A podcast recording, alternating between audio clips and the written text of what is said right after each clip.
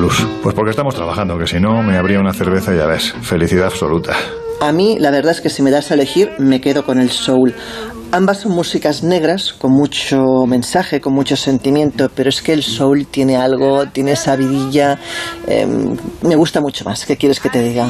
A ver, al fin y al cabo es una música que sale del alma, ¿no? Aunque haya veces como le ocurrió al creador de esta canción, que vio como su alma se llenaba de oscuridad. ¿Sabes por qué? Pues esa historia no la conozco. Pues mira, el cantante al que estamos escuchando fue bautizado en su tiempo, allá por el año 1931, como el rey del blues del Delta. Se llamaba Robert Johnson. Nació en Hazlehurst, en Mississippi, en el año 1911, y murió en Greenwood, también en Mississippi, en 1938. A ver, ¿no te resulta tú que eres una persona sagaz? Curioso este primer dato. Pues sí que resulta curioso. Hablamos de la maldición de los 27, ¿no? Exacto. Él fue el primero de una larga cadena de la que vamos a hablar en los próximos minutos desde los estudios Playground de Madrid, que por si no lo sabéis son parte del equipo de nuestro querido Colegio Invisible. Al fin y al cabo no hay mejor lugar para hablar de música maldita que un lugar en el que constantemente se está haciendo música. Ahora os contamos más. Pues venga, comenzamos. En los años 60, astrofísicos como Joseph Allen Hynek, asesor de Steven Spielberg en encuentros en la tercera fase, o el francés Jacques Vallée, fundaron un colectivo secreto para investigar las anomalías que se producían en los cielos del planeta. La conclusión a la que llegaron es que la ciencia, en muchos casos, no podía explicar lo que estaba sucediendo. Aquel colectivo fue conocido como el Colegio Invisible.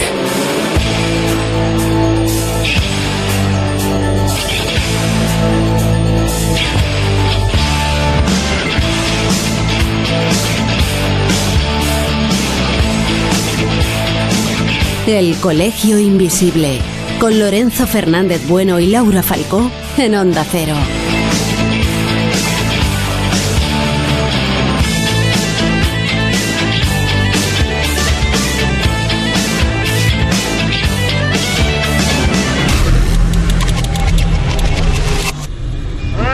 my on. Bueno, pues hemos querido empezar con Robert Johnson, primero porque su música, su forma de tocar la guitarra, sus composiciones, marcaron definitivamente el blues e influyeron claramente en artistas posteriores como Jimi Hendrix, otro ilustre miembro del Club Maldito de los 27, Led Zeppelin, los Rolling Stones o The Black Keys, por poner unos pocos ejemplos. De hecho, durante años permanecía en el puesto 71 de la prestigiosa lista de la revista The Rolling Stones, pues como uno de los guitarristas más grandes de la historia. Y por si esto fuera poco, en el año 1986 fue incluido en el Salón de la Fama del Rock and Roll. Y todo, según cuentan, gracias al pacto que hizo con el diablo y que relata su canción más célebre, Me and the Devil Blues.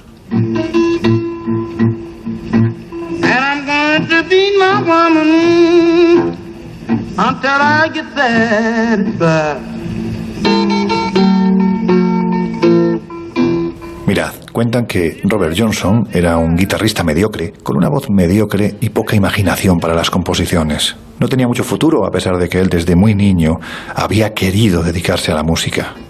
En aquel tiempo era muy complicado ser negro, vivir en Mississippi y querer dedicarse a la música. Así fue hasta que, de repente, desapareció un tiempo y cuando regresó, se había convertido en el guitarrista más virtuoso de los que había en aquel tiempo. Sus composiciones eran maravillosas y su voz, particularmente, empastaba de forma extraordinaria con los acordes de una guitarra que parecía ser tocada por los ángeles. Aunque hubo quien dijo en aquel tiempo, incluso él se encargó de alimentar esa leyenda de que realmente el que tocaba la guitarra era el demonio.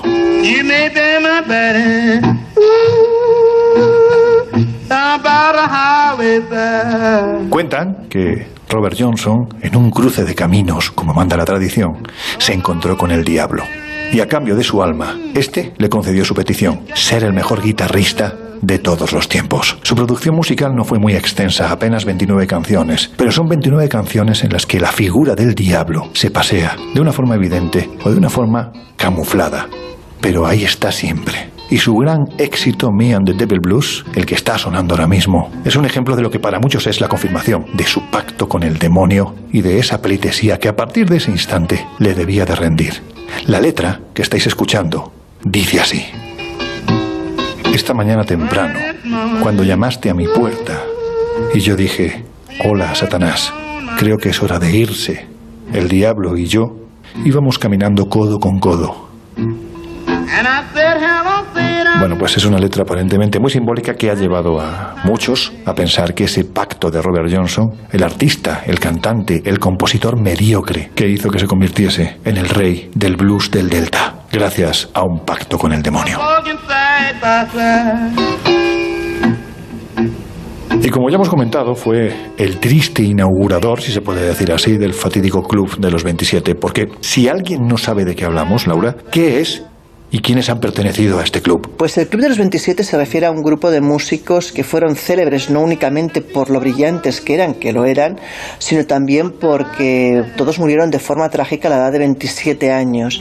La lista es larga, lo que pasa es que vamos a centrarnos en los más reconocidos, ¿no?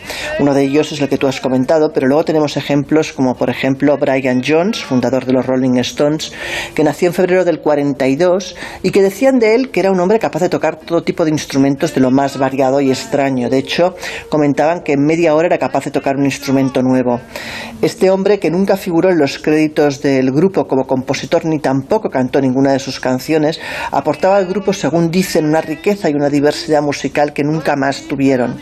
El caso es que este hombre tenía un comportamiento errático, eh, estaba metido en tema de drogas y tenía grandes fricciones con sus compañeros, sobre todo con Jagger Richards, y esto hizo que durante la grabación del disco Let It Bleed el grupo decidiera prescindir de él. El hombre en ese momento se encontraba pues, en una clínica con un cuadro de depresión y aunque fue expulsado, tampoco le dio una especial importancia al tema. De todas maneras, un mes más tarde, cuando salió de la clínica, fue hallado muerto flotando en su piscina y según consta el informe médico del forense, la muerte fue accidental y la causa la inmersión en el agua bajo la influencia del alcohol y de las drogas, es decir, una lástima. El siguiente en la lista es Jimi Hendrix, quizás el hombre conocido como el mejor o el más grande guitarrista de todos los tiempos en rock and roll y en blues electrónico. Este hombre nació el 27 de noviembre de 1942 y a pesar de su triunfal carrera, pues cortó su vida abruptamente en Londres, en Inglaterra, la noche del 18 de septiembre de 1970. Según cuentan, acudió a una fiesta y su novia lo fue a buscar para dejarlo en el hotel. Lo que pasa que eh, Hendrix ya estaba en ese momento pues bastante bebido y dicen que tuvo la mala decisión de tomar pues nueve pastillas para dormir.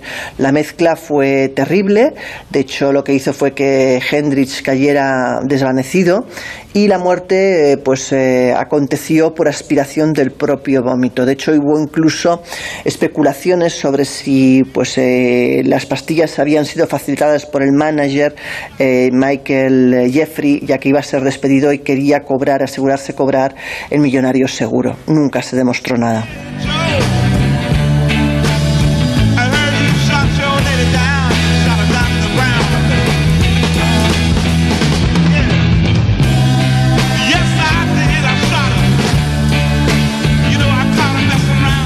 Otro en la lista es, bueno, otra mejor dicho, la lista es Janis Joplin quizás una de las cantantes más brillantes y con una voz más espectacular.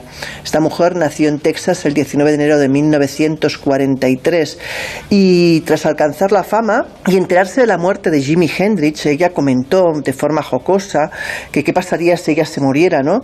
Que si quizás hablaría tanto de ella como se, estaba hablando de Jimmy. De hecho, llegó a decir que era casi, vamos, imposible que dos cantantes, dos eh, músicos de su tamaño y de su, de su importancia muriera en el mismo año. Pues antes lo dijo, antes ocurrió.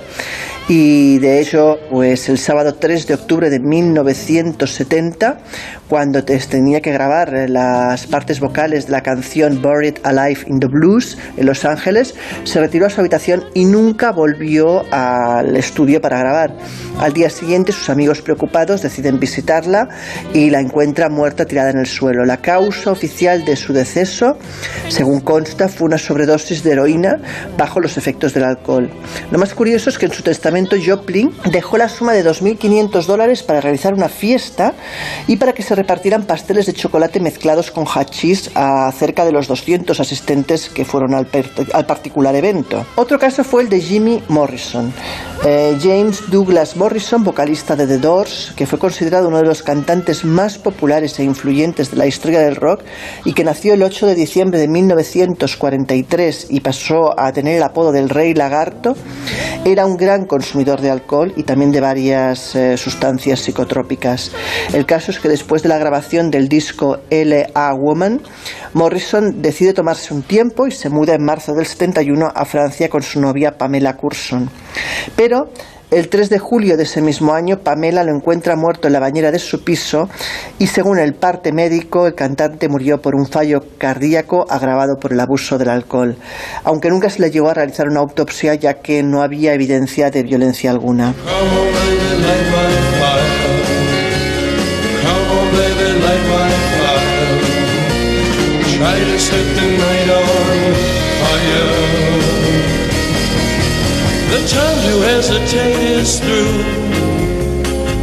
Y por último, pero no menos importante, Kurt Cobain, Hablamos de un músico de lo más conocido, nacido en febrero de 1967, que fue incluso sindicado por la crítica como portavoz de una generación en lo que era la música popular. Pero este hombre, pese a tener esa fama planetaria que tuvo, ese gran éxito, él se sentía frustrado porque creía que su mensaje y su visión artística habían sido siempre mal interpretadas. Eh, decían que era un hombre incapaz de hacer frente a las presiones profesionales y personales de su vida y todo eso lo acabó convirtiendo en un adicto a la heroína y a los tranquilizantes. En febrero del 94, Cobain hace su última aparición en televisión en un programa de la televisión italiana.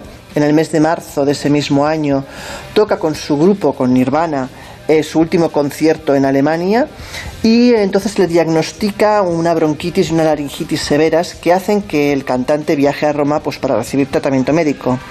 Llega a Roma, pero la mañana siguiente se despierta y según su esposa Courtney Love descubre que Cobain había sufrido una sobredosis por una combinación letal o casi letal de champán y de algún tipo de barbitúrico. El caso es que ella dice que eso es un intento de suicidio y se le ingresa. Tras cinco días de tratamiento, Cobain sale del hospital, pero su estado mental no es precisamente el mejor, no está demasiado centrado y tiene recurrentes ataques depresivos que lo llevan incluso a querer titular su siguiente disco como I Hate Myself, I Want to Die, me odio a mí mismo y quiero morir. Bueno, pues el 8 de abril de 1994 el cuerpo sin vida de Kurt Cobain es descubierto en la habitación superior de su garaje por Gary Smith, que es un empleado, y al lado de un jarrón de flores se encuentra una nota de suicidio que dice, entre otras cosas, por favor, Courtney, sigue adelante por Frances, por su vida, que va a ser mucho más feliz sin mí. Los quiero, los quiero. El caso es que al lado del cadáver se encuentra también una escopeta y según la autopsia, la muerte se produce como resultado de la herida de una bala infringida en la cabeza. Un auténtico desastre, la verdad.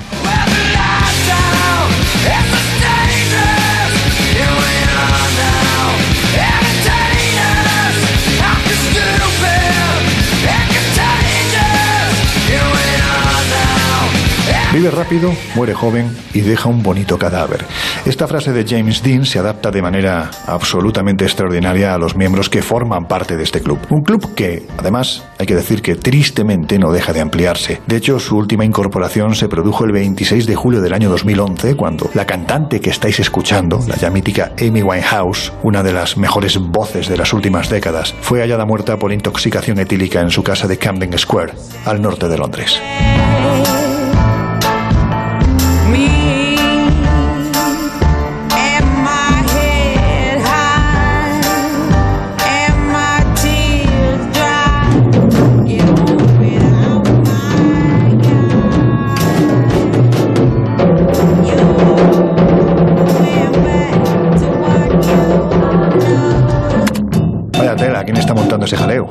¿Quién va a ser?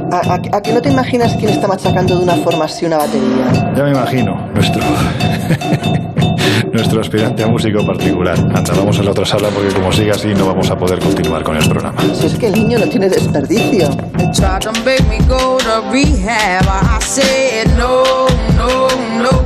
El colegio invisible. El periodismo de misterio ya está aquí en Onda Cero.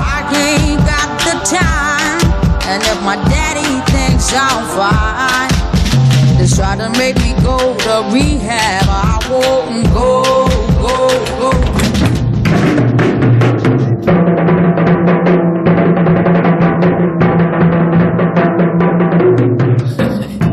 ¿Qué? ¿A qué mola como suena? Joder, Dios, que alguien le diga a este millennial que pare de una puñetera vez, porque a mí es que no me hace ni caso. Madre de Dios, este muchacho no tiene oídos, como mucho tiene orejas. Pues a mí no me suena tan mal, la verdad. Mejor desde luego que cuando tocaba la gaita en Escocia. En fin, a ver Jesús, para porque si no vamos a tener que cerrar las puertas del colegio invisible de hoy. Joder, es que no dejáis que, que fluya mi talento, de verdad. Bueno, venga, paro. Esto nos pasa por hablar de música maldita. Pues toma, maldición para los oídos. Bueno, ya está. Vamos a continuar, que tenemos muchos contenidos que abordar en el programa de hoy. Pero antes, escuchad.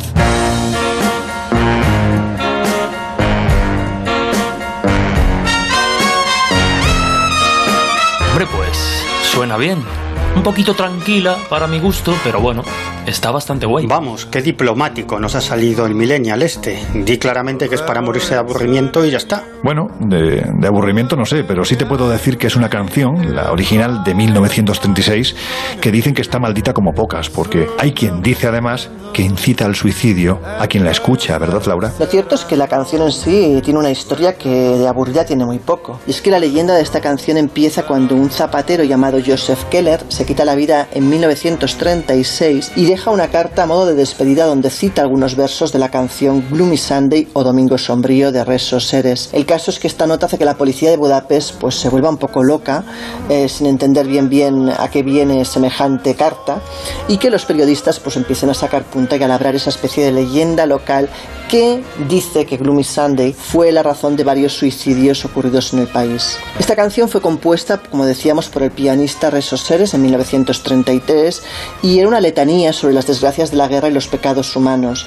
De hecho, su título original fue El mundo se está acabando, también muy optimista. Y poco después, el poeta Laszlo Havor decidió incluir otros eh, versos en esta canción y cambiar su título por Domingo Triste. Y habla actualmente eh, de un hombre pues, que contempla el suicidio como una opción para lidiar con la muerte de su amante, de la cual no puede olvidarse. El caso es que se grabó en 1935, se registraron dos versiones traducidas al inglés en el 36, pero no fue hasta cinco años más tarde con Billie Holiday que realmente la canción se hizo popular en lengua anglosajona.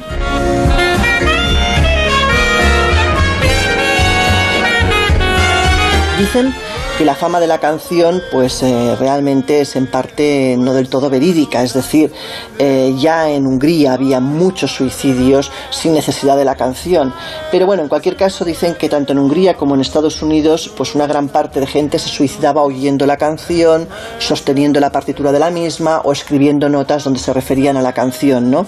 Eso hizo pues que se labrara una fama que incluso fue recogida en un artículo en el diario The Time. El caso es que eh, en realidad pues de esto ni la mitad es cierta, aunque sí que es verdad que por ejemplo la BBC llegó a prohibir la emisión del tema en su parrilla, eh, dejando solo que se emitiesen versiones instrumentales. Decían que la decisión no tenía nada que ver con el temor a perder oyentes por culpa de los suicidios, sino porque decía que habían versos eh, en la versión de Billie Holiday como que decían cosas como Angels have no thought of ever returning you o Would they be angry if you thought of joining you, es decir, versos que decían eh, pues que no iban a que la gente no iba a volver y precisamente eso en plena Segunda Guerra Mundial, pues con la moral como estaba y con todo lo que estaba ocurriendo, pues no pensaban que fuera lo más oportuno. El caso es que eh, se prohibió la letra de esta canción en la BBC. Lo extraño, lo único que solamente llama la atención es que no se levantó el veto hasta bien bien el año 2002, lo cual es un poco extraño, pero bueno.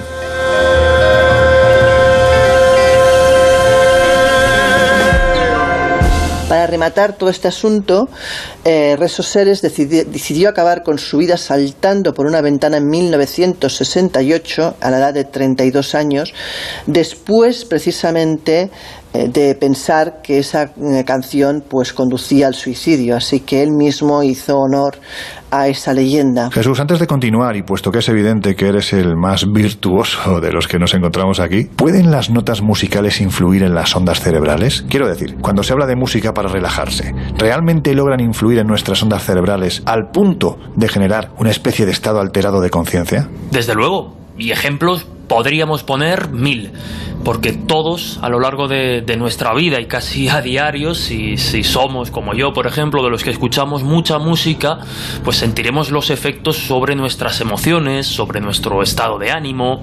Una canción puede alegrarnos, entristecernos, aliviarnos, en fin. Eh, en resumen, diferentes investigaciones confirman que la música provoca en nuestros cerebros reacciones comparables a las que generan pues estímulos placenteros y necesarios para nuestra supervivencia como especie, pues como puede ser la comida, el sexo. Así que, ojito, ¿no? Es sabido que, que, escuchar música puede tener pues un efecto tranquilizador y es por ello que, que la musicoterapia en el campo de la psicología pues es una disciplina que ha ido adquiriendo con los años pues un desarrollo cada vez más amplio. La música actúa sobre el hipotálamo, sobre el núcleo de accumbens, el área tegmental ventral, lo que activa los centros de recompensa y placer, que, que, ya decíamos antes, de nuestro cerebro. También estimula, por ejemplo, la producción de óxido nítrico, una sustancia vasodilatadora, la liberación de serotonina, que, bueno, pues comúnmente se conoce como, como la hormona de la felicidad, y bueno, pues ayuda a reducir los niveles de, cortisol en contra, que sería pues esta hormona responsable del estrés y la ansiedad. De hecho, los expertos en neurociencia defienden que la música pues puede ser una herramienta bastante poderosa en el tratamiento de trastornos cerebrales, de lesiones adquiridas y bueno, pues en definitiva ayudando a los pacientes a recuperar ciertas habilidades lingüísticas y motrices, ya que una de las cualidades, digamos, de, la música es que activa casi todas las regiones de, del cerebro. Pero si queremos un ejemplo más claro de cómo la música eh, nos puede condicionar eh, estados de ánimo y dado que los seres humanos somos criaturas casi casi esencialmente visuales, pues podemos hacer la prueba si es que no lo habéis hecho nunca. Volver a ver alguna de vuestras escenas de cine o de series favoritas, ojo, no sin sonido, sin música. Da igual el género, terror, acción, drama.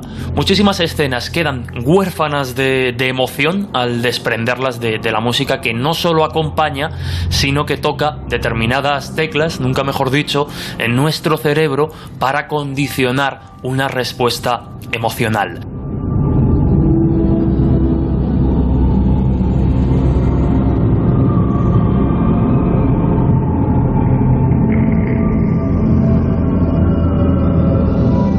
Pero si hablamos de un cambio más profundo, es decir, de si la música puede provocarnos un estado alterado de conciencia, pues remontémonos a nuestros orígenes, porque desde los orígenes de, de, la humanidad la música ha jugado un papel importante en la inducción del trance, que sería pues una forma de estado alterado de conciencia.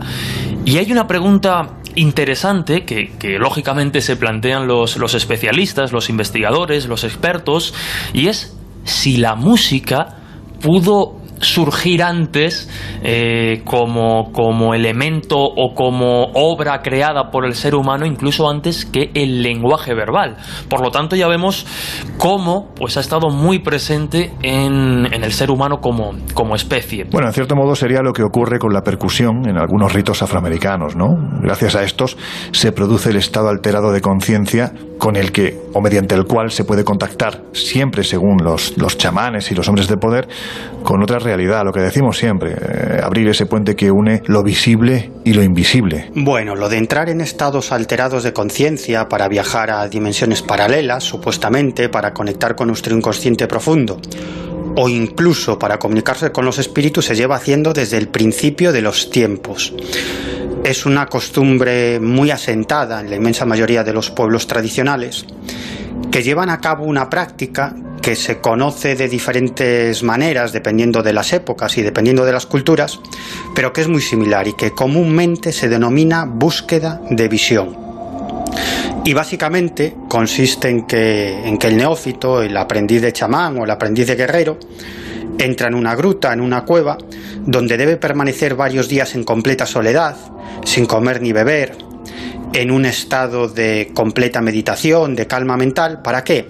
Bueno, pues para recibir los mensajes de los espíritus e incluso para que se presenten ante ellos los espíritus que los guiarán en su vida a partir de ese momento. Bueno, la base de esta práctica, de la búsqueda de la visión, pues está claro.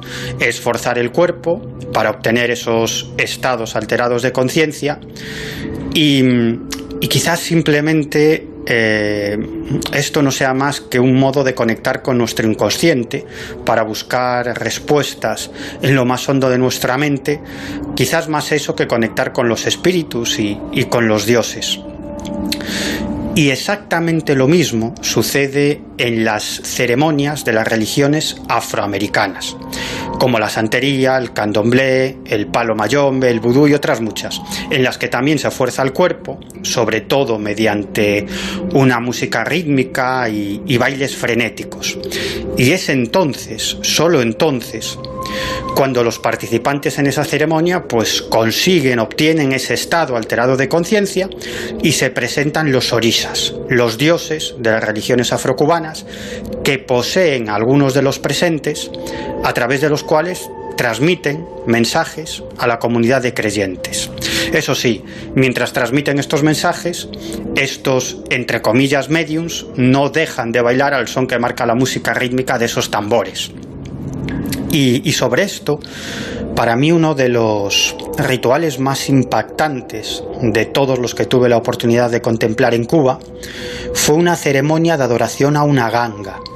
Una ganga es un caldero que supuestamente contiene el espíritu de un muerto y que es el elemento principal con el que trabajan los paleros, que son los brujos del palo mayombe. Y, y, como digo, al igual que en otras, eh, en otras, en otros rituales de las religiones afroamericanas, pues esa música de tambores también es un elemento fundamental. Otra cosa son las notas musicales que parecen incitar al suicidio. ¿Es esto posible? Bueno, pues os lo contamos después de esta pausa para los informativos.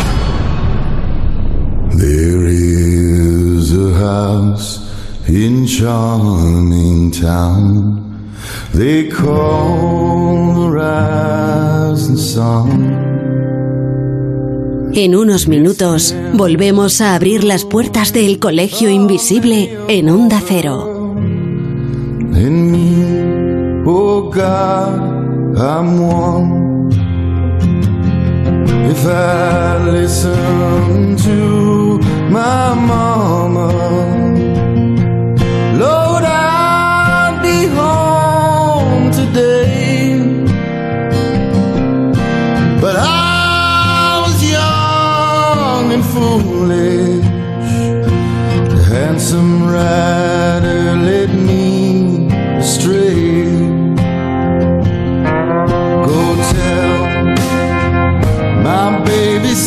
sister.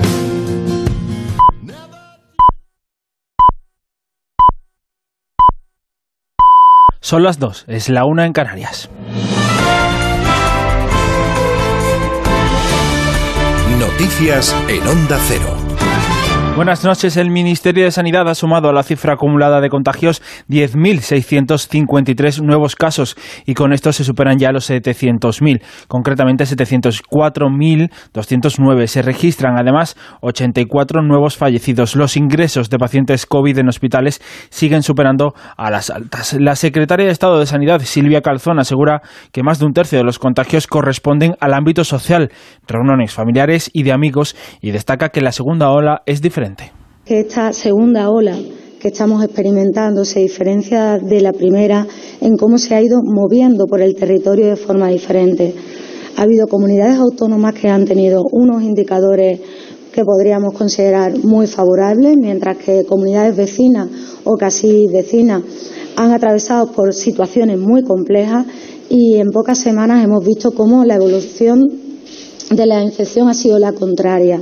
Calzón además ha querido destacar que la Comunidad de Madrid ha dado pasos importantes en la lucha contra la pandemia. Eso sí, no ha querido adelantar ninguna de las medidas que el gobierno de Isabel Díaz Ayuso podría anunciar este mismo viernes. Los ministerios de Sanidad y Educación se han reunido este jueves con las comunidades autónomas para analizar el, el inicio del curso escolar. La principal conclusión es que los centros educativos no son el foco principal de contagio. Marina Cisneros. El coronavirus ha afectado tan solo al 0,7% de las clases de toda España. La ministra de Educación, Isabel Cela, ha asegurado que el objetivo de abrir la escuela este curso se ha cumplido y que el 95,5% de los centros no universitarios no han sufrido ninguna incidencia. Y para dar respuesta a las comunidades a las que se les ha acabado la lista de sustituciones, el departamento de Cela eliminará el requisito del máster para dar clases en institutos. En concreto, el máster que acredita la formación didáctica para ejercer la docencia. Es decir, se podrá nombrar funcionarios interinos para este cuerpo a personas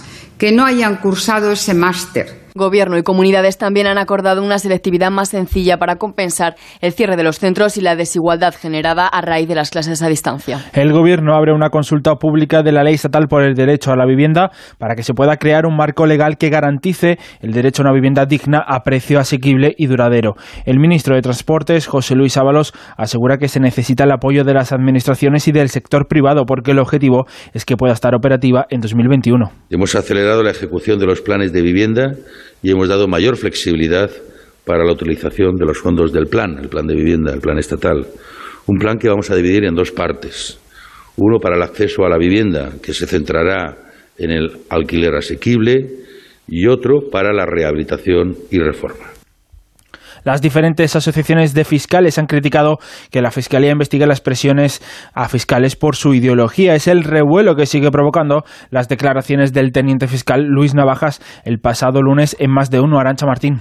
Para la Asociación de Fiscales, las acusaciones que el fiscal Navajas hizo en este programa han dejado a la carrera fiscal en su mayor descrédito en 40 años y reprochan el silencio cómplice de la fiscal general, Dolores Delgado, al no amparar a los afectados. Le preguntan además en el Consejo si actuará contra Navajas como contra los por él señalados a quien investiga la inspección. Desde la Unión Progresista, a la que pertenecía Delgado, se respondió considerando inadmisible que se difunda una imagen de la institución de parcialidad. El deporte marino, cuéntanos. El Bayern ha ganado ante el Sevilla en la prórroga y se hace con la Supercopa de Europa. El gol de la victoria para los alemanes lo ha marcado el español Javi Martínez, en el que posiblemente sea su último partido con el equipo bávaro. Es todo, más noticias a las 3, las 2 en Canarias y en todo momento en nuestra página web ondacero.es. Síguenos por internet en ondacero.es.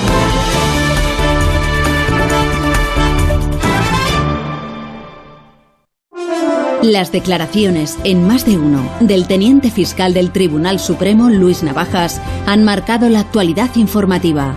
Dice usted, yo voy a dar la cara. Cuando dije esas palabras estaba pensando en este programa. O sea, es aquí donde usted quiere decir cosas. Y es donde yo voy a hacer alguna confidencia. Tiene usted en ascuas, Luis, desde hace Yo 10 minutos. no convoqué la Junta de Fiscales de Sala porque yo hubiese tenido que excluir, por ejemplo, a los dos fiscales que acudieron a mi despacho a influenciarme sobre el fondo de este asunto. ¿Cómo? Pues aconsejarme, no vayas a poner un baldón en tus últimos meses. Más de uno. Cada mañana, las entrevistas más valoradas que siempre son noticia. Con Carlos Alsina. Te mereces esta radio. Onda Cero. Tu radio. Más información, más participación, más contenido. Hay más de una razón para que prefieras ondacero.es. En ondacero.es tienes la radio en directo, la actualidad y las noticias al momento. Y por supuesto, lo mejor y más destacado de cada programa, para que puedas escucharlo donde y cuando quieras. Ondacero.es. Más y mejor.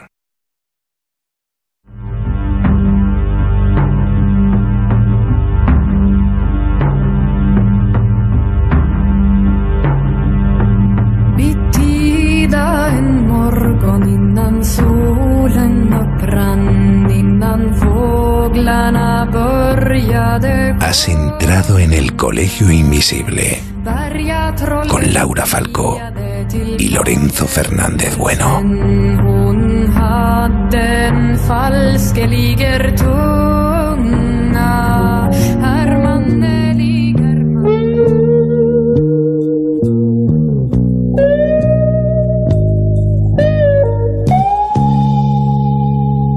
Well, I can't forget this evening and your face when you.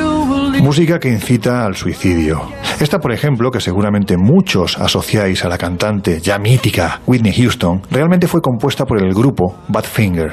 Ahora os contamos, pero antes, como no podía ser de otro modo, puesto que estamos hablando de notas musicales que pueden inducir ciertos estados de ánimo, le hemos preguntado a un querido amigo, el dueño de estos estudios en los que ahora nos encontramos, Nerio Gutiérrez, si en alguna ocasión la industria musical ha utilizado este conocimiento para de alguna manera influir en quienes oían las canciones y así provocar estados determinados. Y esto es lo que nos ha contado. Bueno, Tolstoy dijo que la, la música es, el, es la autovía directa a las emociones del ser humano. Eh, la, la industria musical sabe eso perfectamente y mm, la, la razón por la cual eso es así es porque nosotros no escuchamos con el oído, nosotros escuchamos con, con el cerebro. El oído no es más que el órgano que nos permite transferir las ondas sonoras al cerebro para que se produzca eh, la escucha. Quizás eh, en la industria musical donde, donde más se le saca provecho a esa, a esa cualidad que tiene la música es en la industria del cine.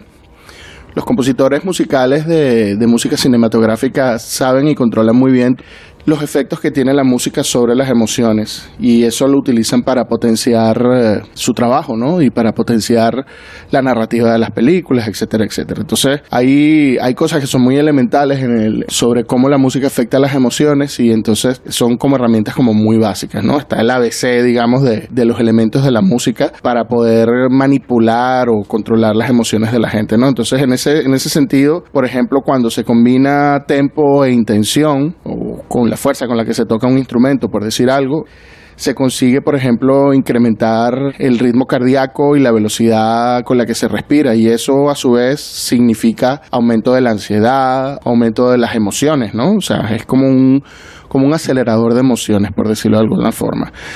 Otra cosa que también se sabe es, por ejemplo, el hecho de que la entrada de la voz en una canción también genera, genera escalofríos, ¿no? O sea, y eso está medido y, y, y- y también aumenta la conductancia eléctrica de la piel que básicamente lo que hace es que nosotros liberemos energía, ¿no? Cuando escuchamos, cuando escuchamos una voz humana. Entonces, en la banda sonora de Avatar era una banda sonora que tenía un montón de, de voces que funcionaban y estaban diseñadas para que, para que tú sintieras que los personajes eran orgánicos, que eran naturales, que eran poderosos. Toda esa información llegaba de una forma sutil utilizando simplemente voces humanas, ¿no? Entonces, eso, como te digo, forma parte de, la, de las técnicas que se utilizan. Otra, por ejemplo, que también está detectada es que ya sabes que la- las canciones tienen estructura, ¿no?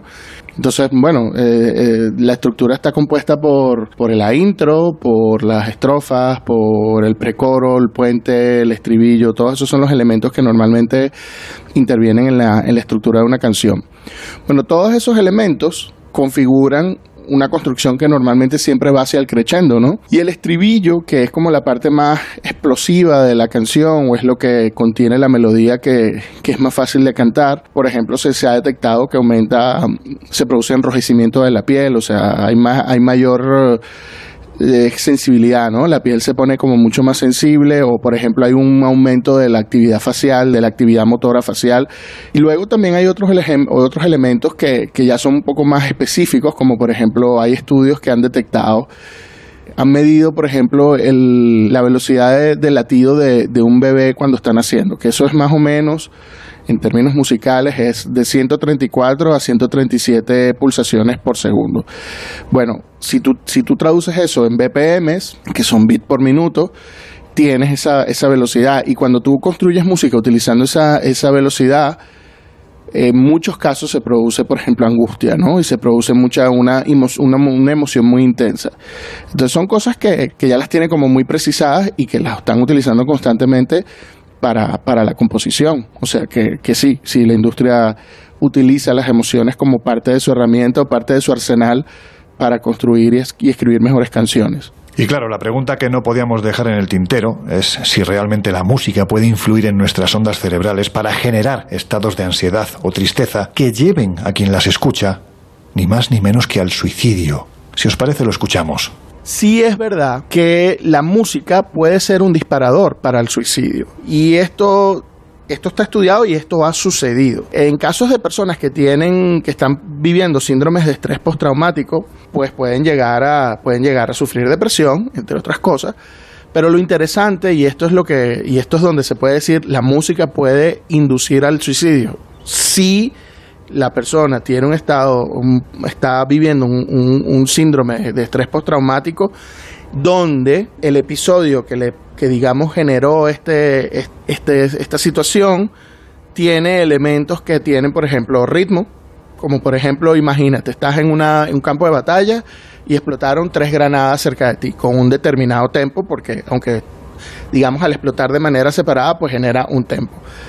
Y luego resulta que, escuchas una música que tiene esa misma secuencia en un momento determinado, eso puede convertirse en un disparador para que una persona tome la decisión de suicidarse porque ya no aguanta más. Y ahora sí, Laura, vamos a la canción con la que abríamos esta segunda parte del Colegio Invisible, Without You, de Badfinger, porque hay un halo oscuro de muerte que parece rodearla, ¿no? Pues lo cierto es que es una historia que a mí me entristece porque Without You es una canción que me encanta, que además, como sabes, he cantado varias veces en karaokes y, y es muy triste ver cómo el mundo de la música puede destruir de esta manera a algunas personas, que es lo que ocurrió con este grupo, con Badfinger.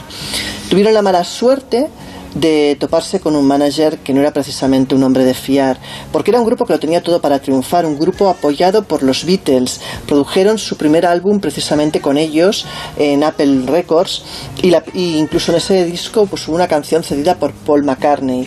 En su segundo disco, que fue su gran éxito, les dieron carta blanca y compusieron su obra maestra, No Dice, donde incluían precisamente esta canción, Without You. Y uno se pregunta, ¿qué podía salir mal? Pues lo que mal fue apostar por un eh, manager que era realmente pues eh, una de las peores personas de la industria musical. Hablamos de Stan eh, Poley que se apropió de sus derechos de autor y mientras ellos vivían pues casi en la indigencia, ¿no? El caso es que eh, Poley se las arregló para que Badfinger además abandonase Apple Records y publicase un nuevo disco lejos de los Beatles, ya que así él recibiría nuevamente un anticipo. Las prisas hicieron que el disco no resultara bueno ni brillante, ni mucho menos. Pese a toda esa mala suerte, Badfinger grabó todavía un nuevo disco, Wish You Were Here, que sí que resultó ser uno de sus mejores discos, casi tan bueno como No dice. Obtuvieron muy buenas críticas y parecía que el disco iba a ser muy bien recibido, pero la discográfica Warner, que ya había demandado a Stanley Poley, pues eh, interpuso una demanda y lo que consiguió fue que Wish You Were Here fuera retirado de las tiendas cuando acababa de ser editado.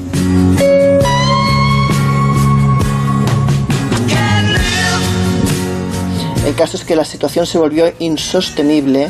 Stanley Poley desapareció con todo, los- con todo el dinero. Badfinger quedó en la ruina. Y Pete Ham eh, especialmente comenzó a venirse abajo. Él vivía con su mujer en una modesta casa con una hipoteca que pagar. Tenía un hijo pequeño y estaban esperando un segundo hijo.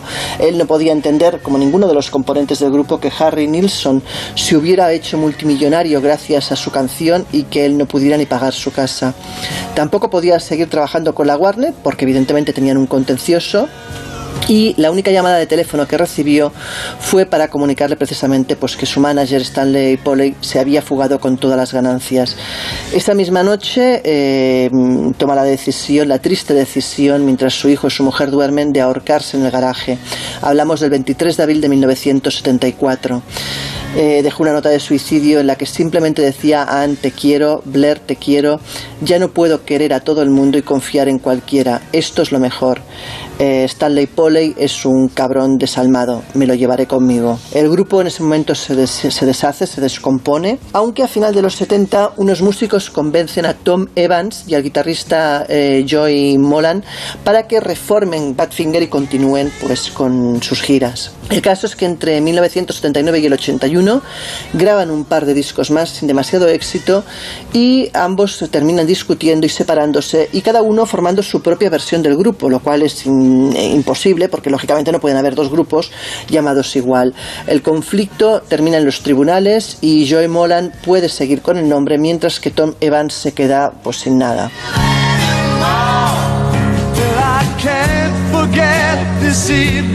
Evans, que había en aquel momento empezado a recibir parte de los derechos por Without You, a falta ya de ese manager que les había estafado, entra en un nuevo conflicto y es que durante los años de gloria los miembros habían llegado a una especie de pacto no escrito en el cual eh, se habían comprometido a que siempre recibirían la misma cantidad de royalties todos, hubieran o no participado en la composición de las canciones. ¿Qué ocurre? Pues que ahora sus antiguos compañeros le reclaman los royalties de, esas, de ese Without You que empiezan a cobrar. Eso eh, se le lleva a los eh, tribunales y se pierde, o sea, Evans pierde el juicio, con lo cual tiene que empezar a pagar royalties. Pero es que aparte de eso, cuando tuvo que disolver su grupo, su versión de Badfinger, deja colgado algún que otro promotor y eh, eso le supone también nuevas demandas que le piden millonarias cifras por contratos no realizados.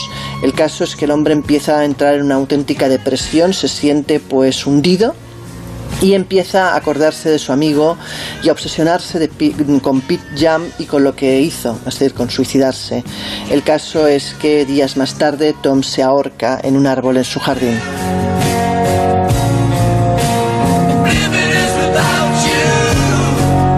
Pues como podéis ver la historia de la, de la canción es realmente terrible. Y, ¿Y cómo termina esto? Pues todavía peor, porque en los años 90 María Carey vuelve a triunfar con esta canción y cuando encima le hacen un homenaje a la canción y se la premia, se, mm, se menciona a todos los miembros de Badfinger como autores de la misma, lo cual todavía hace pues que los familiares de Pete y de Tom, que habían sido los reales compositores de la canción, pues se sientan todavía peor y más hundidos.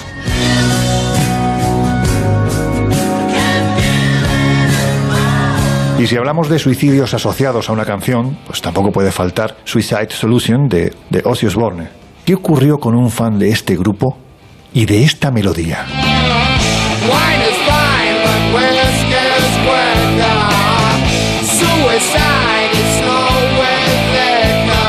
El caso más conocido fue el de John Daniel McCullum, de tan solo 19 años, que fue encontrado muerto en 1984 tras un disparo y con rastros de haber estado pues escuchando esta cinta una y otra vez, precisamente el tema de Ozzy. El caso fue llevado a los tribunales porque los padres del chico no concebían que el chico se hubiera suicidado sin más y querían achacar precisamente al escuchar esa canción, a la inspiración que esa canción podía haber prestado a su hijo para que su hijo acabara suicidándose. Finalmente la corte determina, como es lo más lógico, que la canción solo es una letra y que no puedes juzgar a un músico que por ello eh, y decir que incite al suicidio. Aún más cuando Ozzy demuestra y explica que había una especie de doble sentido en el título de la canción, ya que el tema de solution como palabra él lo utilizaba como solución, como líquido, refiriéndose al alcohol como arma letal de autodestrucción y que además pretendía ser un homenaje al vocalista de ACDC eh, eh, Bon Scott, que había muerto meses antes de la salida de su disco debido precisamente a esto. ¿no? Hubo más casos de, de otros jóvenes que se suicidaron teóricamente escuchando la canción o teóricamente debido a esta canción, pero ninguno tuvo éxito en los tribunales.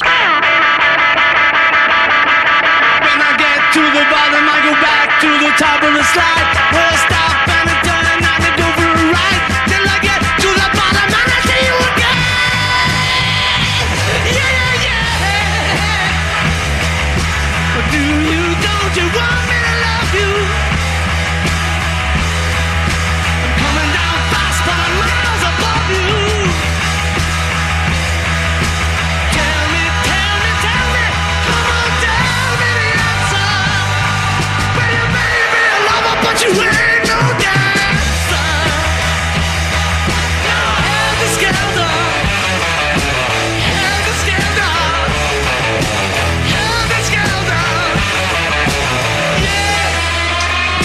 Yo creo que pocos grupos han contribuido a la hora de crear leyendas, mitos, maldiciones, dobles, triples y cuádruples sentidos en, sus portadas. Pues eso, que pocos grupos hay como los Beatles. Y claro, una de sus creaciones más extrañas no escapa a una maldición, porque la interpretación de su letra llevó a que se cometiera uno de los asesinatos más horribles de la historia. Evidentemente ellos no tuvieron ninguna culpa en lo que ocurrió posteriormente, pero En ese asesinato se mezclaron glamour, drogas, sexo y satanismo. Helter Skelter. ¿Qué se cuenta de esta canción, Jesús? Bueno, pues esta canción desde luego ha dado que hablar y no precisamente por motivos eh, muy agradables, a pesar de que estos pues escapasen ¿no? a la intención original de, de los Beatles.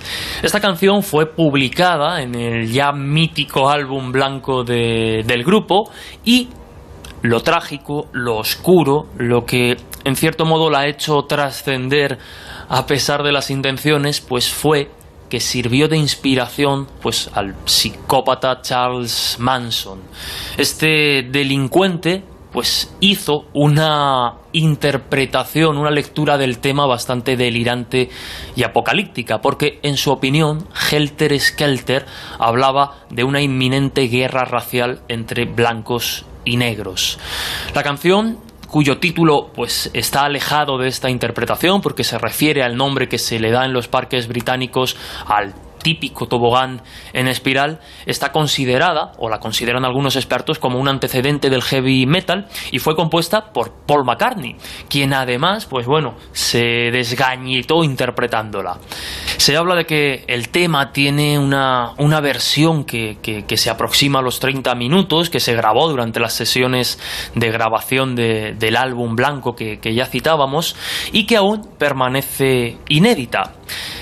Como digo, no solo por la interpretación que hizo Charles Manson del Helter Skelter es pues trágicamente conocida esta canción, sino porque algunos de los fragmentos, algunas de las frases de la canción aparecieron escritas en sangre en la escena de uno de los crímenes cometidos por la familia, que recordemos, pues era esta especie de secta, estos seguidores de Charles Manson, los que cometían los crímenes por él, porque él nunca llegó a asesinar directamente a una persona, sino que pues mandaba a estas, a estas personas, a la familia, este grupo de secuaces de, de Manson, que se hizo pues mundialmente conocido no solo por los crímenes anteriores, sino por el asesinato de la actriz Sharon Tate, esposa además del cineasta Roman Polanski y embarazada de su primer hijo en el momento en que fue asesinada a cuchilladas por los seguidores de, Manson en agosto de 1969 en su mansión de California, junto a varios amigos de la actriz que se encontraban en la casa. There's a lady who's sure all that glitters is gold, and she's buying the stairway to heaven. When she gets there, she knows if the stores are all closed, with a word she can. Empezábamos con la música de Robert Johnson y la aparición constante del diablo en las letras de sus 29 canciones. Pero es que el diablo ha sido muy recurrente en muchas creaciones que han acabado en tragedias, ¿no, Miguel? De hecho, hace unas semanas nos hablabas de Hotel California y de la asociación que se hizo con los miembros de la Iglesia de Satán. Pero es que esta de Led Zeppelin, Starway to Heaven, no se queda corta. Sí, Stairway to Heaven es otro tema sobre el que se ha escrito mucho respecto a una serie de mensajes que estarían ocultos en su letra. Según algunos líderes religiosos evangélicos, si se pone la canción al revés, pues aparecen frases como estas. Oh, aquí está para mi dulce Satán, el único cuyo pequeño camino me entristecería, cuyo poder es Satán. Dará el 666 a aquellos con él. Había un triste cobertizo donde él nos hacía sufrir, triste Satán. Bueno, este tema, Stairway to Heaven, pertenece al cuarto álbum de Led Zeppelin y, es cierto que aquí encontramos toda una serie de evidencias de inspiración ocultista. De hecho, no es ningún secreto que Jimmy Page, el mítico guitarrista de Led Zeppelin, es un gran aficionado al ocultismo y un gran admirador también del brujo de los brujos, de Aleister Crowley.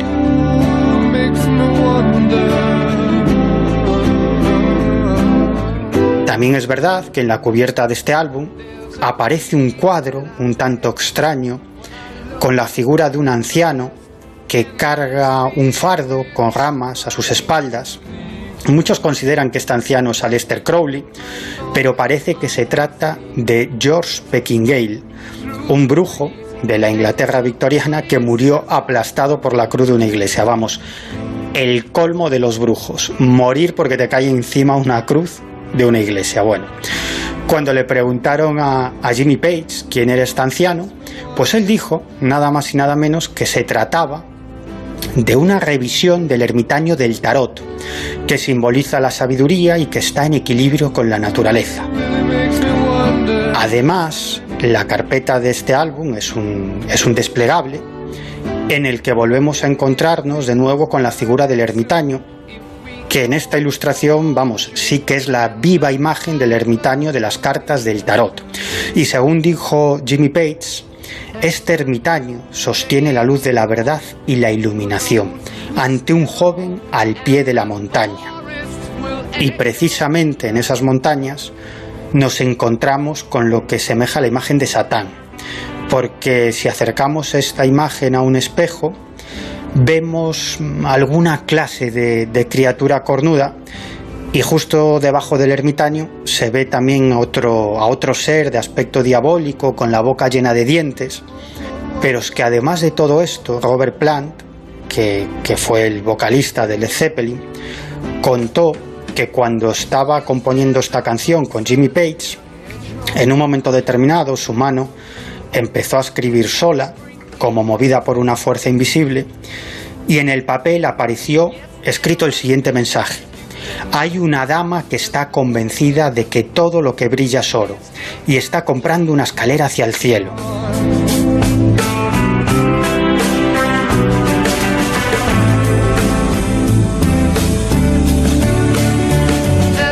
Bueno, mucho se ha escrito sobre si fue el mismísimo diablo el que inspiró esta frase, pero yo creo que, que lo más probable es que fuese el producto del propio inconsciente de Plant, porque, porque el, el vocalista, el cantante de Led Zeppelin, había leído ya en esa época muchísimo sobre la tradición celta y el folclore nórdico, y por supuesto también había leído sobre las apariciones de la Dama del Lago, que es una de las múltiples formas que toman las damas blancas cuando se aparecen y que además es una creencia muy muy vinculada a la figura de las hadas en la tradición celta.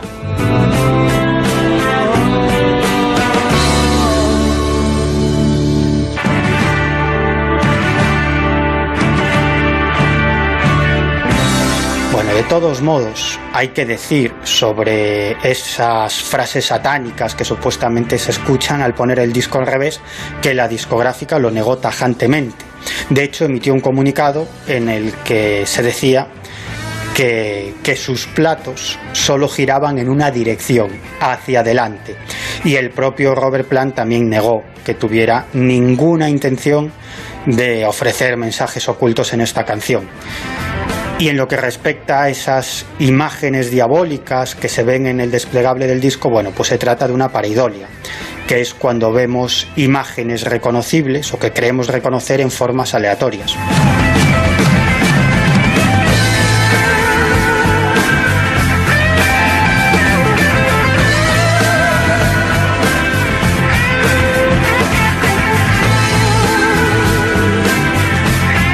Oye, si nos venimos a tiempos más recientes, tampoco la música de los juegos Pocket Monster, los célebres Pokémon, parece que tampoco se libran de estar rodeados de una suerte de maldición seguramente más cercana a la leyenda urbana que a la realidad. Aunque hay quien asegura que incluso fue la base de un conspiranoico experimento sociológico cuyos cerebros experimentales fueron ni más ni menos que los niños. Antes de que nos cuentes, vamos a escuchar esta, la verdad, inquietante melodía que suena cuando en el videojuego accedemos ni más ni menos que a un sitio siniestro, el cementerio de los Pokémon.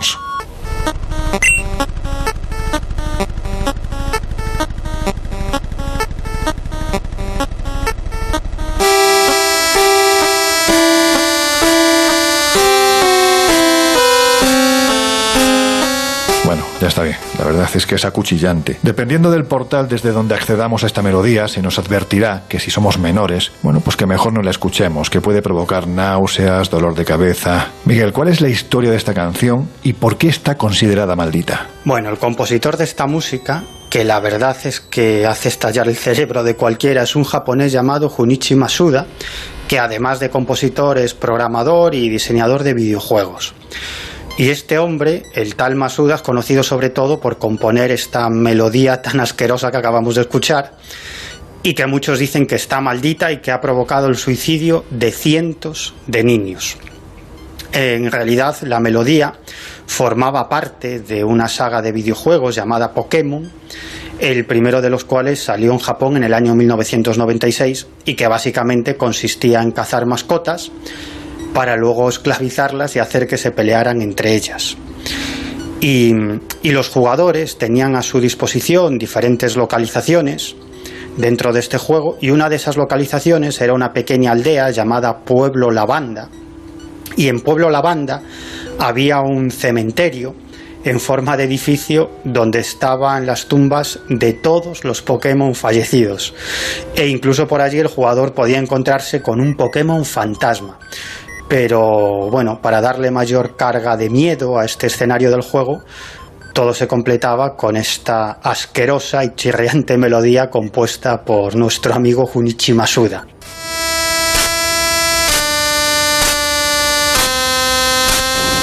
Y durante muchos años es cierto que infinidad de niños vivieron pesadillas con el pueblo lavanda, pero bueno, la cosa no fue más allá.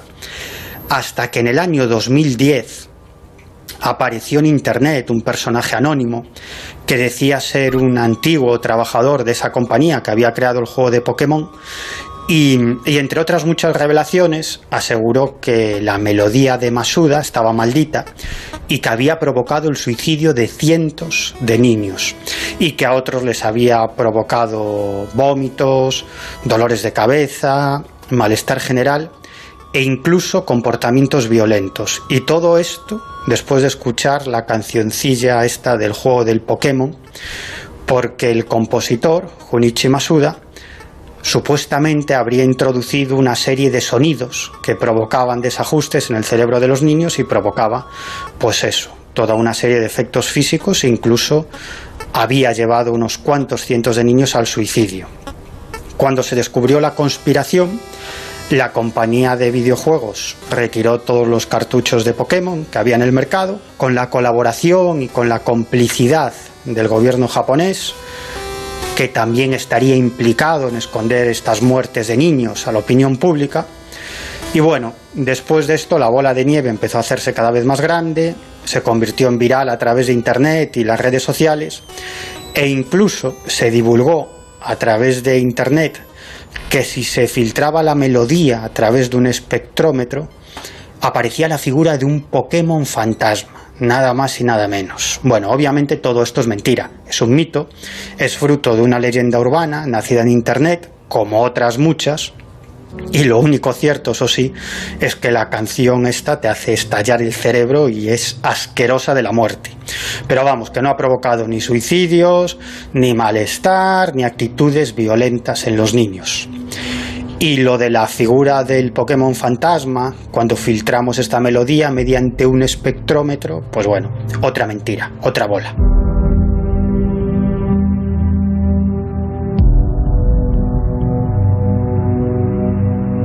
El Colegio Invisible, los jueves de una y media a tres de la madrugada en Onda Cero.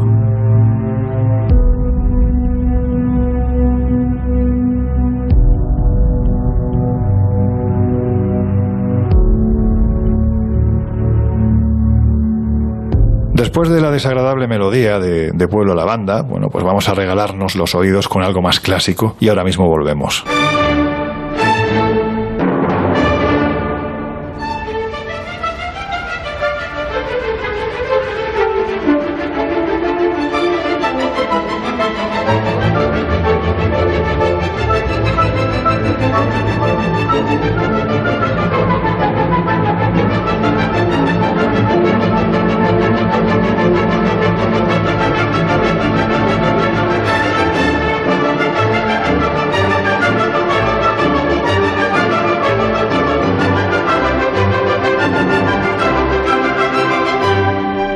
Maravilla, la novena sinfonía de Beethoven. Dicen además que quienes llegan a este número de sinfonías no son capaces de terminarlas.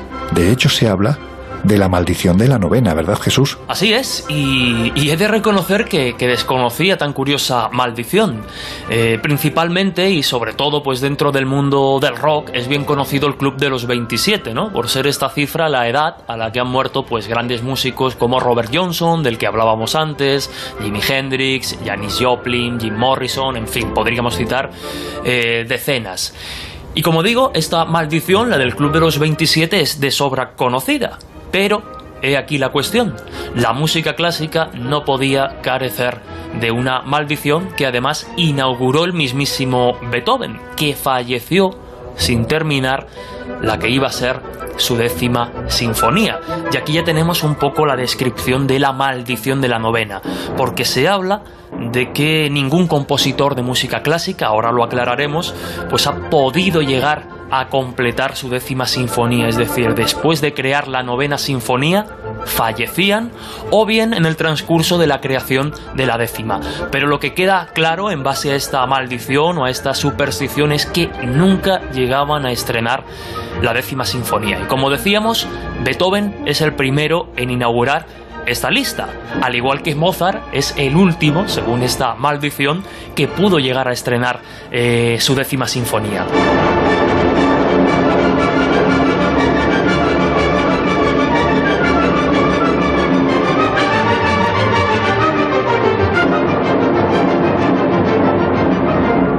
Beethoven no fue el único, claro está. Tras la muerte del genial compositor, pues muchos más se sumarían a, la lista, porque si no, pues vaya birria de, de maldición. Ahora daremos algún nombre, pero conviene detenernos en el que fue uno de los máximos impulsores de esta leyenda o de esta creencia, no solo por creerla a pies juntillas, por una serie de condicionantes que ahora veremos, aunque él nunca se refirió a esto como la maldición de la novena, sino porque él mismo la sufrió, aunque con alguna trampa. Hablamos de Gustav Mahler. Este talentoso, hijo de una familia humilde de Bohemia, donde nació en 1860, terminó ostentando el puesto más deseado del imperio austrohúngaro. Dirigió la ópera de la corte de Viena durante una década. Ahí es nada. Además, con una forma escrupulosa y perfeccionista según pues los expertos y los conocedores de la, de la vida de Mahler.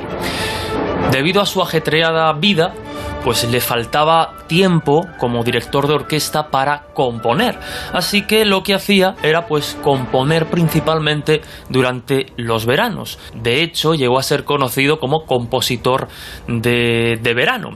Como decíamos, al final de su vida, en unos últimos y, y, agónicos años, estaríamos pues entre 1908 1909, es cuando él compuso su última creación completa, su novena sinfonía, que fue además estrenada de forma póstuma en el año 1912 de la mano de un, de un amigo. Su fallecimiento lo situó directamente en la lista de compositores tocados por la denominada maldición de la novena sinfonía. Desde Beethoven, que ya citábamos antes, pues hasta otros nombres como el de Schubert, Bruckner, Atterberg, en fin.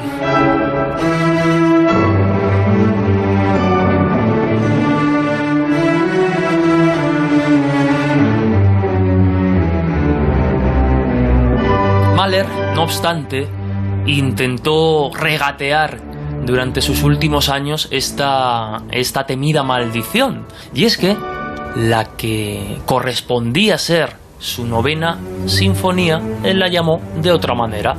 Eh, traducida sería algo así como la canción de la tierra. Por lo tanto, su novena sinfonía, la que él bautizó realmente y estrenó como novena sinfonía, era realmente la décima. En este caso, pues la maldición se, se relajó un poquito y decidió actuar según el plan. ¿Para qué se iba a complicar, no?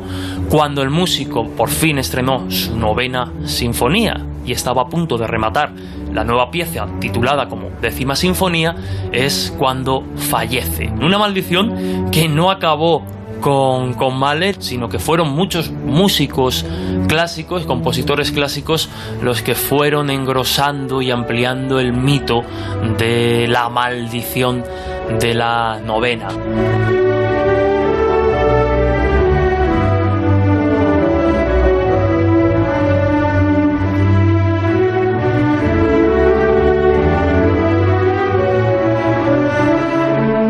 Decir a estas alturas que, que carece casi de cualquier fundamento científico, ¿no? Es una superstición que pues, pues se ha movido dentro del mundo de la música clásica, pero cabe decir que han sido muchos más los compositores que han llegado a estrenar su décima sinfonía que los que no lo han hecho.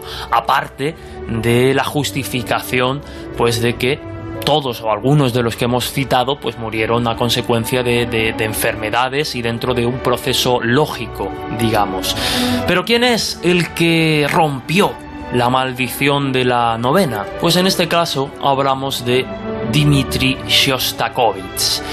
Nacido en 1906, considerado por muchos el mejor sinfonista del siglo XX, en el año 1953 estrena la que fue su sinfonía número 10 en mi menor. Insisto, un acontecimiento que no se producía desde 1770 cuando Mozart compuso su, su, décima sinfonía.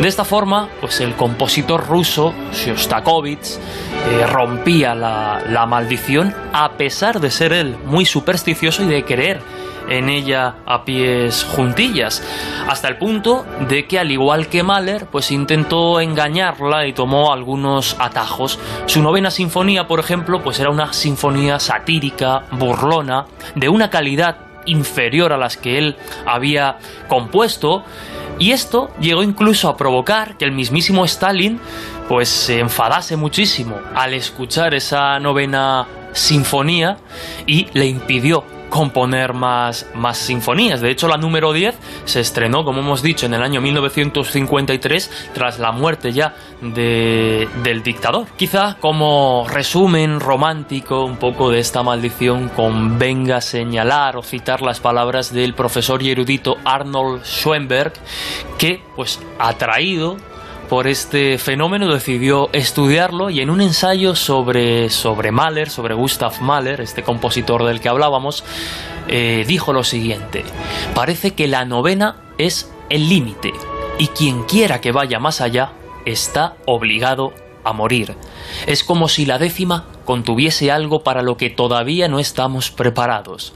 Todos aquellos que escribieron una novena se acercaron demasiado al más allá. And now the end is near, and so I face the final curtain.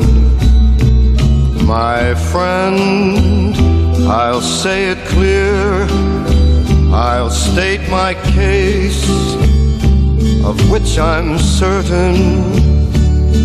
I've lived a life that's full. I traveled each and every highway and more, much more than this. I did it my way. Regrets, I've had a few but then again, too few to mention. I did what I had to do, and saw it through without exemption. I planned each charted course, each careful step along the byway and more, much more than this. I did it my way. Yes, there were times I'm sure you knew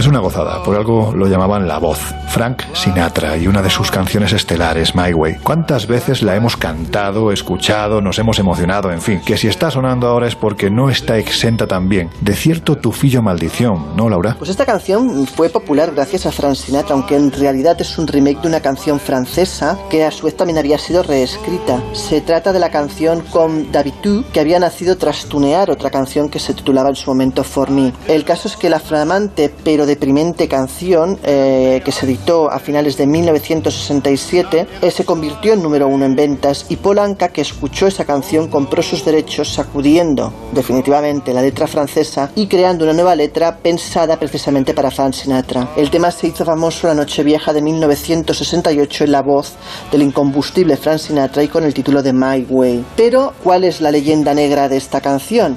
Bueno, pues es que cuentan que en los karaokes de Filipinas, nada más, nada menos, eh, esta canción había sido fruto de varias reyertas, incluso de varias muertes.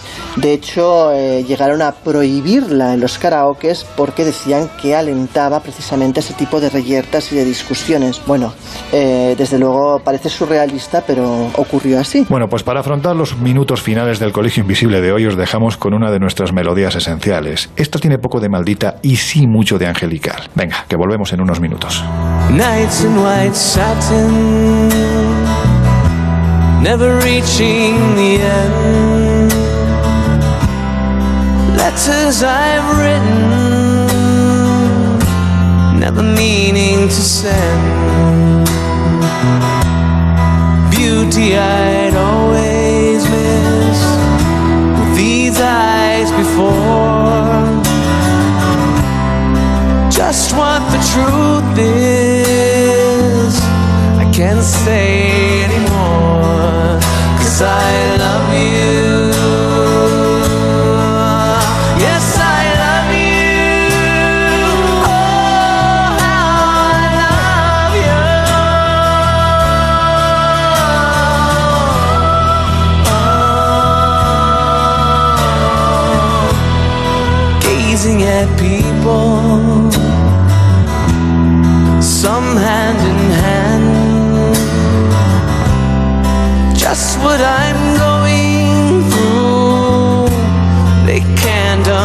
Understand.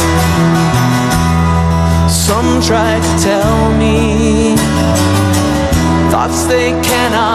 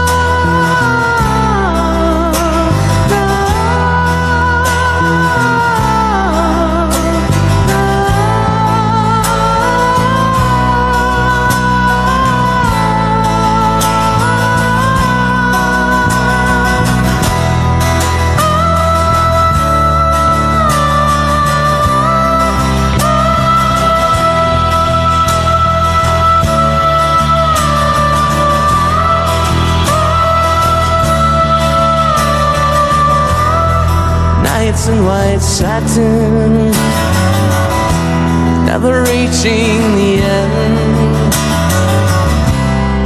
Letters written,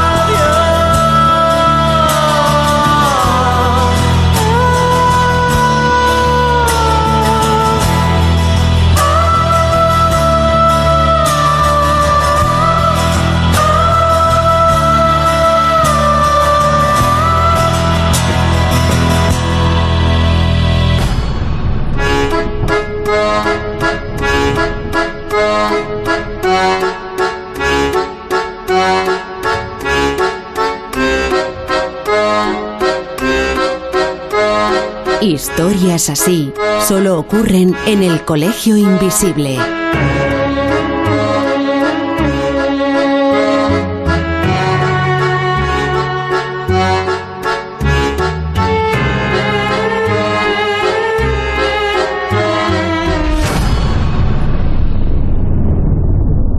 Ain't no sunshine when he's gone.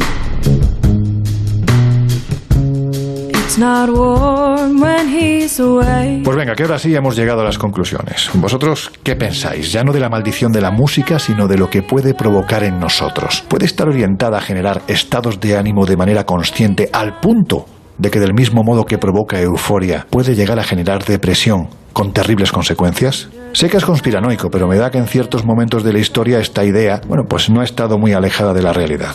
Bueno, ya sabéis lo que dicen, que la música amansa a las fieras, pero bueno, también puede ponerlas muy nerviosas. Lo que está claro es que la música influye sobre nuestro estado de ánimo y, bueno, yo creo que todos nosotros lo hacemos. Yo mismo empleo ciertos temas musicales, me pongo ciertas músicas cuando quiero subir mi estado de ánimo o pretendo estar relajado o inspirarme para escribir. Y muchas veces, vosotros lo sabéis, antes de que salgamos al aire a través de los micrófonos de Onda Cero desde algún punto del mundo, me pongo un tema que me carga muchísimo las pilas y es uno de mis preferidos. You've Got Another Thing Coming, de Judas Priest, que es el mejor grupo de rock duro de la historia. Por lo menos para mí. Bueno, en la música de hecho existen lo que se llaman acordes tenebrosos, oscuros o disonantes. Estos son acordes que poseen intervalos peculiares, que de hecho suenan extraños al oído, y que según cuentan pueden generar en el oyente sensaciones extrañas, incluso inquietantes. Este tipo de acordes se usan, por ejemplo, en la música metal, pero también se pueden utilizar para generar desasosiego en el cine, por ejemplo, de terror, ¿no? Y, y qué decir de las letras. Algunas pueden ser realmente intensas o incluso llegar a empatizar con un estado en el que uno se puede encontrar en ese momento o igual incluso pues ayudar a pronunciar una situación anímica desaconsejable. La verdad es que bueno, la música es algo que oye mucha gente y no todos están equilibrados y a saber pues ese tipo de, de, letras o de acordes lo que pueden provocar en alguien que igual no está bien. Bueno, yo creo que, que evidentemente sí, ¿no? Hemos visto cómo la música pues puede generar determinados estados o mejor dicho, más que generar puede condicionar determinados estados. Es cierto que el impacto de determinadas melodías, de determinadas sintonías, puede ser diferente en una mente que en otra. No todos percibimos igual o interpretamos lo mismo de determinadas letras.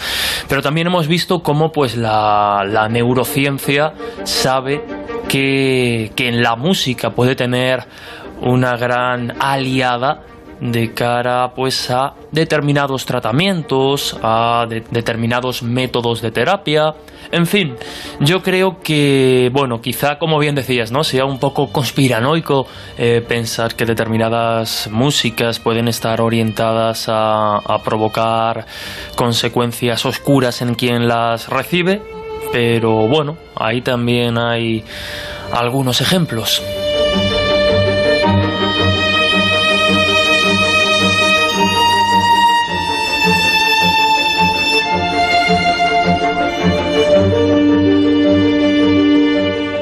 Afrontamos los minutos finales del Colegio Invisible y como os recomendamos siempre, ya sabéis que nos podéis continuar en estos siete días siguiendo en el kiosco con la revista Año Cero Enigmas, también en nuestra web espaciomisterio.com y en viajesprisma.com donde estamos colgando los eventos, los viajes que vamos a realizar en los próximos meses, eh, los congresos virtuales también y por supuesto, bueno, pues si queréis poneros en contacto con nosotros ya sabéis que nos podéis encontrar en el colegio invisible arroba onda cero y también en nuestras redes sociales donde vamos colgando las imágenes, los vídeos de los viajes que vamos realizando. Estamos en Twitter como arroba coleinvisibleoce y también en Instagram y en Facebook como el Colegio Invisible en Onda Cero.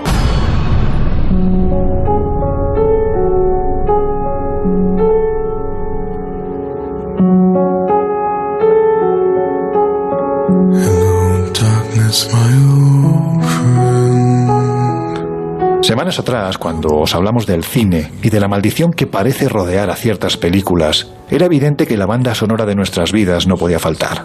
De hecho, ya lo hemos comentado en alguna ocasión, aquí, en el Colegio Invisible, que para nosotros es tan importante el contenido como el continente que rodea a ese contenido. Porque en muchas ocasiones la música es esa máquina del tiempo que nos lleva de repente y con un solo acorde a momentos pasados. Nos trae olores instantáneas que permanecen en lo más profundo de nuestro cerebro.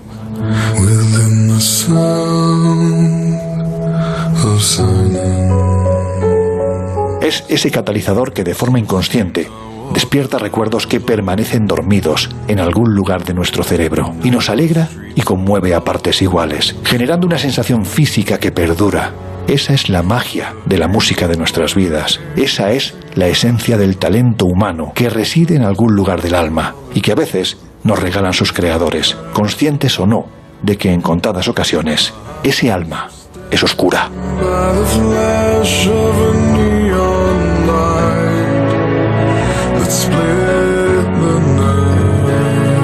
Yo hoy me voy a quedar con una música que inspira mi trabajo desde hace muchos años y que os recomiendo. Es la creación de la monja medieval Hildegard von Bingen, una mística que fue capaz de construir hermosas melodías porque según decía, era el mismísimo Dios el que le dictaba esas notas musicales. Por tanto, si fue así, estaríamos en disposición de decir que esa música procede directamente de los cielos.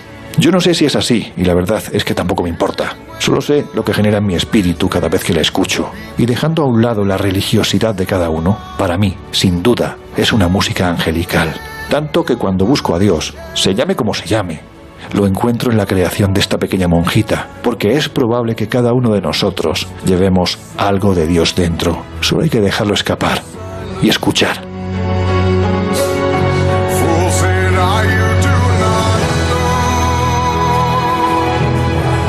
Bueno chicos, pues ha llegado el momento de despedirnos hasta dentro de una semana, así que Laura Falcó, un placer compartir el Colegio Invisible un día más. Bueno chicos, nos vemos en una semana. Jesús Ortega, nos oímos dentro de siete días. Hasta dentro de siete días, compañeros. Un placer. Miguel Pedrero, dentro de una semana nos volvemos a meter bajo tierra. Si tienes testimonios, por favor, tráetelos. Venga, que nos oímos, amigo. Bueno, un abrazo a los que nos escuchan y hasta la próxima aventura. Y a vosotros os dejamos ya con José Luis Salas y sus No son horas. Ya sabéis, siempre lo decimos que no hay momento del día en el que no sean horas para escuchar al gran Salas. Nosotros cerramos ya las puertas del Colegio Invisible de hoy. Nos volvemos a oír dentro de una semana. Os esperamos. Que seáis muy, muy felices.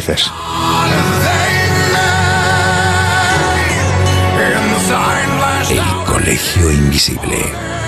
Con Lorenzo Fernández Bueno y Laura Falcó. En Onda Cero.